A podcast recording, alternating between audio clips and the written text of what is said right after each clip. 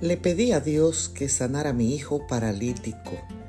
Dios me dijo, no, su espíritu está completo, su cuerpo es temporal. Le pedí a Dios que me concediera paciencia. Dios me dijo, no, la paciencia viene como resultado de las tribulaciones. No se concede, se gana. Le pedí a Dios que me diera felicidad.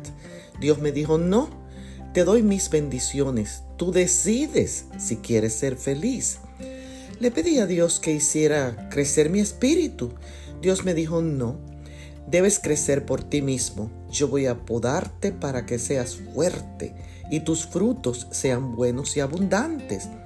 Le pedí a Dios todas las cosas que podría disfrutar en la vida. Dios me dijo, no, te doy la vida para que puedas disfrutar de todas las cosas.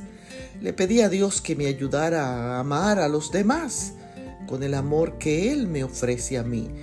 Dios me dijo, ah, finalmente estás empezando a entender.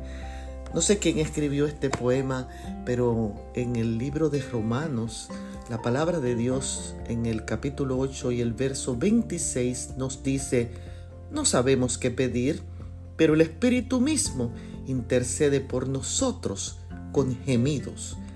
Es interesante que al nosotros no saber cómo pedir, el mismo Espíritu entiende nuestra necesidad, entiende nuestro dolor e intercede por nosotros ante el Padre para que recibamos respuesta, recibamos su bendición y recibamos su paz. Dios te guarde en este día.